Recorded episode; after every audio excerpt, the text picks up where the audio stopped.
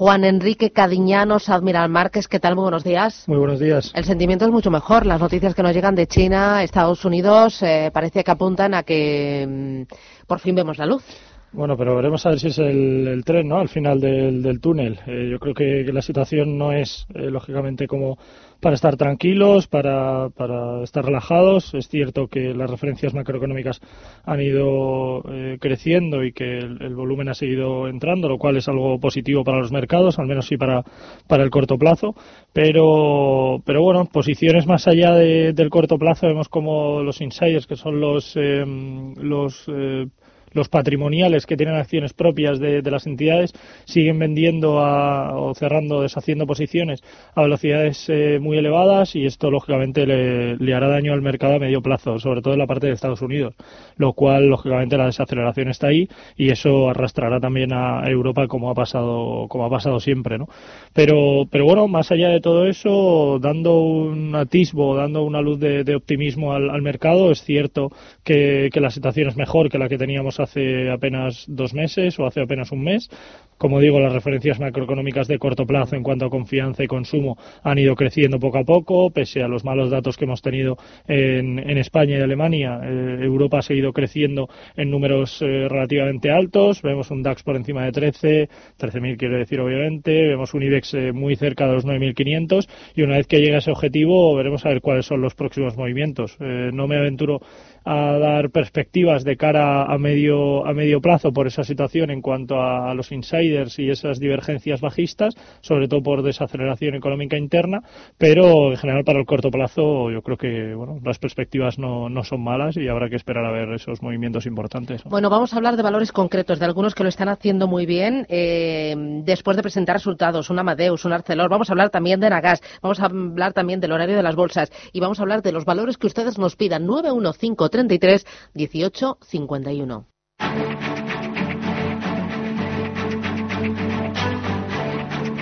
En Capital Intereconomía, el consultorio de bolsa.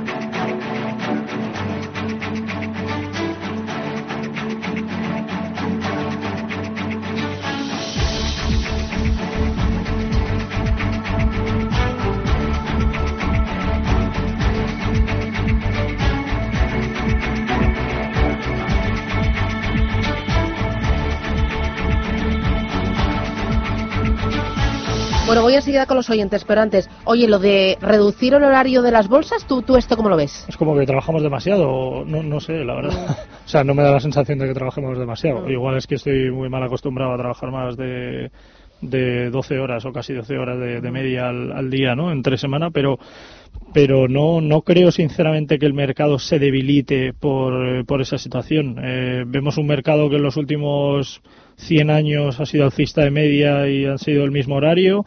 Eh, los futuros americanos eh, trabajan mucho más tiempo que, el, que el mercado español y nunca ha habido problemas y nunca se ha quejado nadie. El mercado Forex no cierra y tampoco se ha quejado nadie nunca.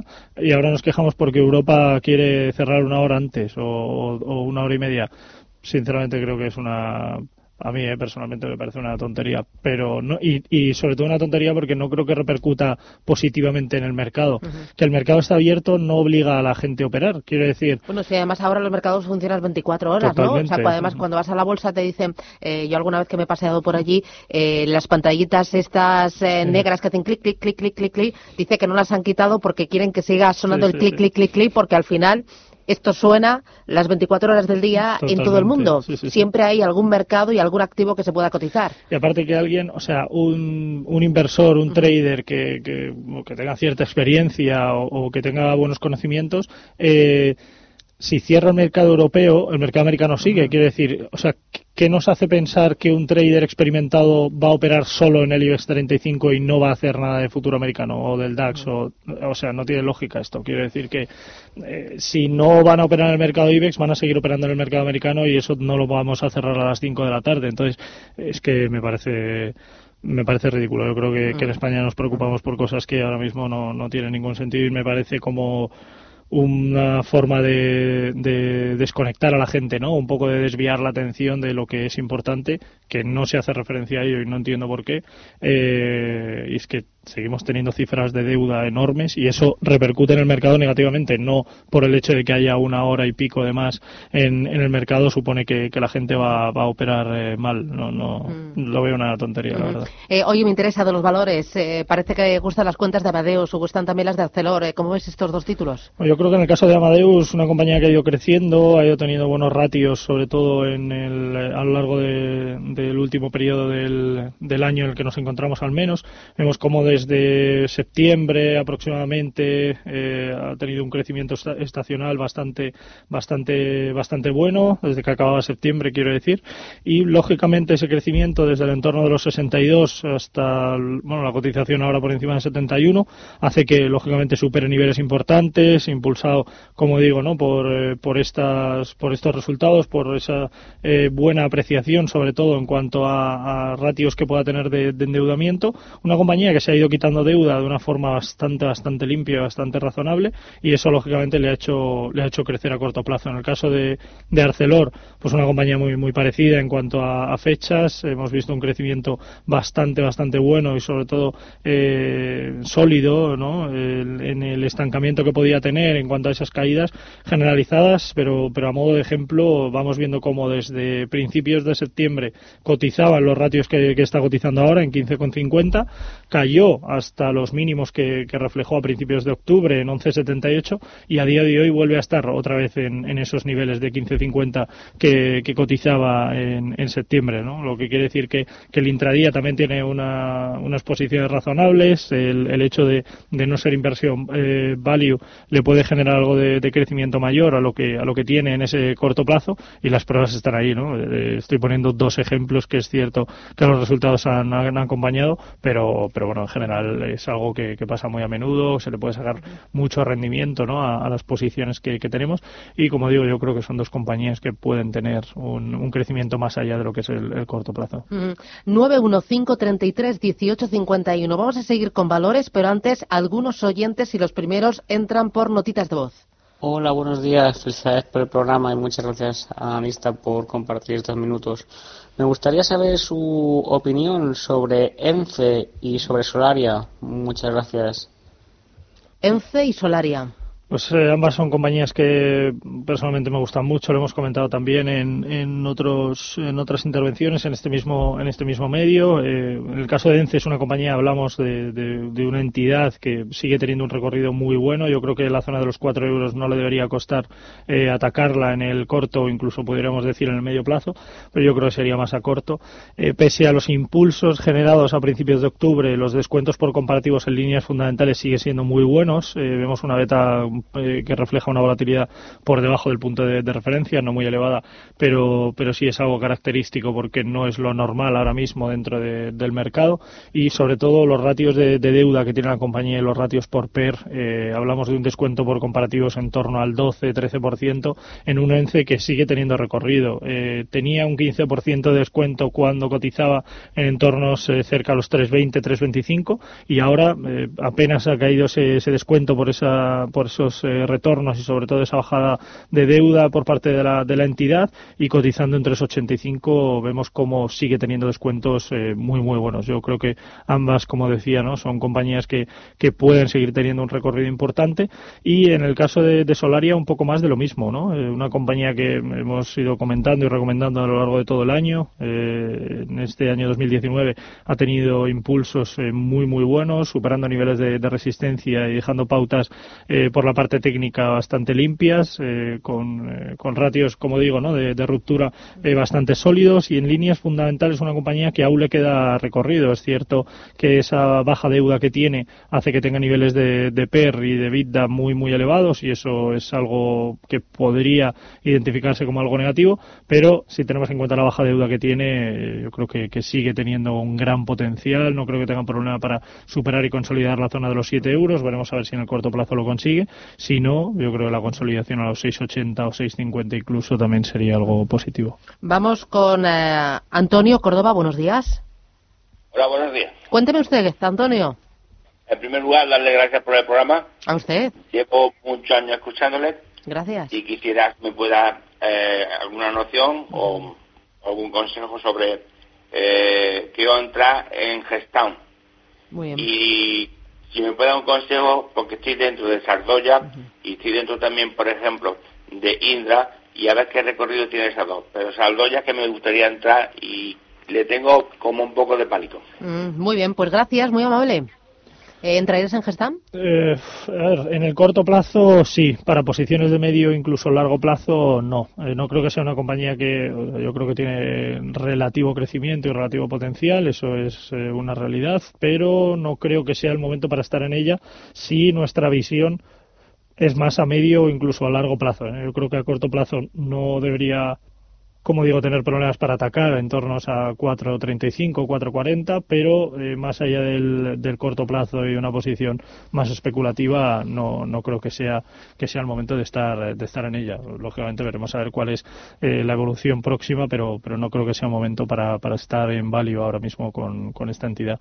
En el caso de Zardoya, una compañía que sigue creciendo, yo creo que da previsiones de crecimiento y que es una compañía que puede eh, estar en cartera debido a esa importante diversificación que tiene interna por sus amplias líneas de, negocio y que por descuentos comparativos hablamos de una entidad que sigue teniendo ratios muy elevados. Eh, eh, la, deuda que, tiene refleja muy bien ese crecimiento de precios y esa estabilidad que tiene al menos a, corto plazo. Yo creo que, el crecimiento que le puede quedar al menos en ese horizonte temporal yo creo que puede ser importante, puede ser positivo y eso lógicamente dejarle unos buenos números. Eh, José de Madrid, buenos días. Hola, buenos días. Dígame. Susana, vamos a ver una cosa. Es que he oído al, al analista hacer una reflexión sobre los resultados de, de ArcelorMittal. Y vamos, no lo sé. Yo no sé si es que yo, yo me los he estudiado mal, los he visto mal esta mañana a las 7, realmente los está estudiando y tal. O no sé lo que ha dicho realmente, no, no sé Vamos a ver, yo le iba a hacer la pregunta antes de todo esto porque le llamaba para ver que me explicara como analista por qué realmente por los resultados, yo hablo de los resultados que se han publicado hoy, no digo la línea de tendencia que tenga unidad, después de una publicación de resultados como los de hoy, variando de, una pérdida de un menos 69% en el último trimestre, que se ha mejorado a un 61% en este trimestre, yo le iba a preguntar, mi pregunta era al principio simplemente que por qué veía él realmente que, me diera para aprender una, una reflexión por qué, por qué con estos resultados que se han presentado tiene que subir la tiene un 8% y pico como ha subido de repente, ¿no? Simplemente era para eso, pero bueno. Pues nada, eh, intentamos entenderlo a pesar de lo que me Pues muchas gracias. gracias. bueno, si fuera todo tan fácil de entender, todos aceptaríamos, ¿no? si tuviéramos una bola de cristal, yo, yo no estaría aquí. Pero me refiero que al final es cierto que los resultados de la propia entidad reflejan pérdidas. Estamos hablando de más de 500 millones de, dólares, ¿no? En este caso, 516 millones de euros entre enero y septiembre de, pérdidas en cuanto a la, a la compañía. Pero varios puntos a tener en cuenta. Los resultados en sí, si solo viéramos los resultados y solo hiciéramos referencia al titular, eh, en este caso ArcelorMittal pierde 516 millones en lo que va de, ejercicio, diríamos. La noticia es negativa, muy negativa, ¿no? Pero pierde menos de lo que se esperaba, lo cual ya estaba descontado por el mercado una pérdida de, de, fuerza, una pérdida de valor por parte de la entidad. ¿Qué pasa? Que pierde menos de lo que se esperaba, lo cual es algo positivo para la entidad y eso le puede generar crecimiento. Y hay otros dos aspectos fundamentales, y repito, fundamentales para Arcelor, que son la recuperación tanto política como económica que tiene Italia en el corto plazo y sobre todo la tranquilidad en cuanto a la guerra comercial eh, entre la parte de Estados Unidos y China.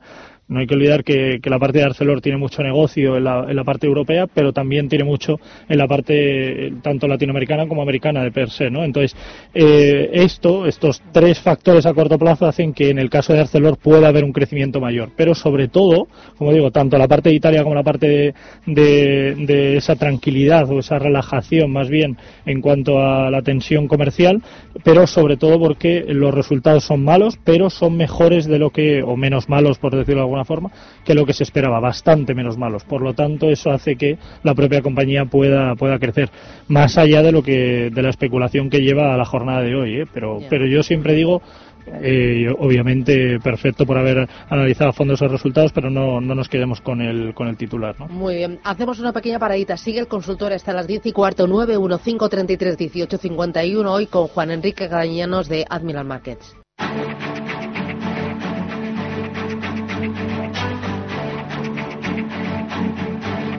En Capital Intereconomía, el consultorio de bolsa.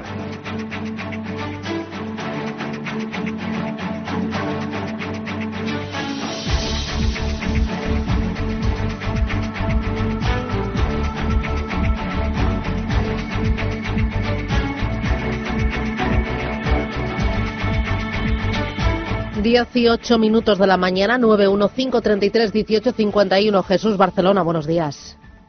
Hola, buenos días.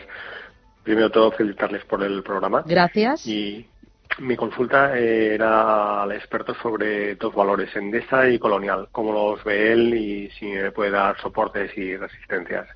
Nada más. Muy bien, gracias. Hasta luego. Para empezar, en el caso de, de Endesa, una compañía el sector al que pertenece es bastante sólido. Eh, no diría la palabra bueno, eh, no digo que sea malo, pero sobre todo sólido, lo cual no abunda ahora mismo en el mercado y al menos no en el, en el mercado español. Eso es algo positivo y que le podrá generar eh, buenos ratios al menos en el medio plazo.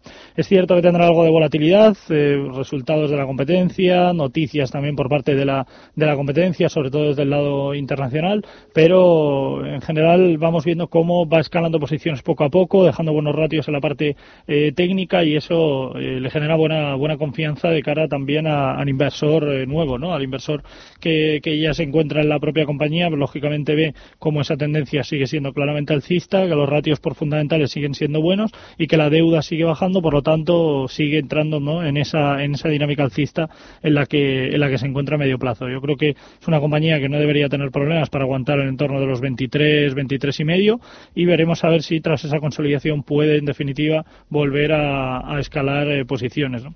En el caso de inmobiliaria colonial, también hemos comentado aquí en infinidad de veces, eh, a lo largo de todo el año hemos ido comentando esa, ese posible crecimiento, ese potencial crecimiento que ha ido teniendo ¿no? a lo largo de todos los meses, eh, una compañía que sigue teniendo un potencial crecimiento importantísimo, pese a todas las subidas que lleva en el, en el año, un beneficio por acción en los últimos resultados de 1,25, lo cual es algo muy positivo, y pese a los precios en los que cotiza, pese a que ha subido mucho y pese a toda esa revalorización que ha tenido en los últimos meses también y ese, ese crecimiento tan grande, eh, pese a todo ello vemos cómo es una compañía que sigue teniendo un PER bastante bajo, ¿no? Eh, eh, mucho más bajo que, que, la competencia, mucho más bajo que el sector en este caso y también que el, que el mercado. Hablamos de PER que ronda entre el 9 y el, y el 10, lo cual es un PER muy, muy bajo con respecto al mercado, que normalmente suele ser de 15 la media, y en el caso de Europa y con respecto a su sector, que ahora mismo tendrá un PER en torno al, entre los 11 y los 12. Por lo tanto, una compañía barata,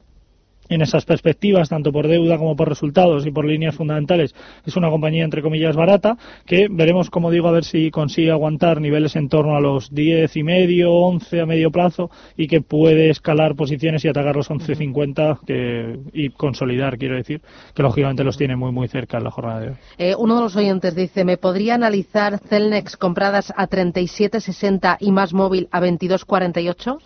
En el caso de, Celnex, una compañía que también eh, eh, eh, tiene buenos números, tiene buenos ratios, es cierto que la volatilidad que, está protagonizando sus precios es, importante y que esto lógicamente le ha ido, le ha ido generando algo de, dudas. Yo creo que no debería tener problemas en, consolidar y, y, mantener la zona de los 36 euros, 36,50 y esto llevarla mucho más allá del rango que tiene actualmente. No digo con esto que tenga que estar cotizando por encima de los máximos anteriores de 41-33, porque yo creo que en ese momento estábamos hablando de más especulación que, otra cosa y una volatilidad que tampoco le era especialmente especialmente sana, pero bueno, es una compañía que yo creo que sigue teniendo buenos ratios de, crecimiento. Eh, la otra era más móvil. Eh, más móvil, espera que te digo mm, eh, los niveles de compra. Era más, em, a ver, Celnex 37.60 y más móvil 22.48.